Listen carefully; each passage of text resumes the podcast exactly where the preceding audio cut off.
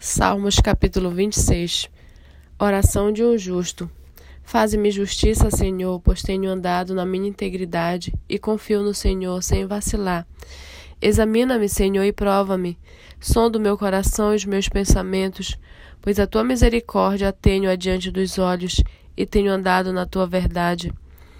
Não me tenho assentado com gente falsa ou com os hipócritas, não me associo.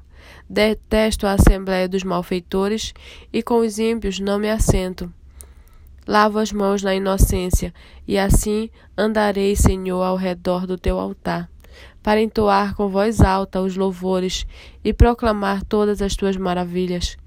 Eu amo, Senhor, a habitação de tua casa, o lugar onde a tua glória reside. Não colhas a minha alma com a dos pecadores, nem a minha vida com a dos sanguinários, em cujas mãos há crime e cuja mão direita está cheia de subornos. Quanto a mim, porém, ando na minha integridade, livra-me e tem compaixão de mim.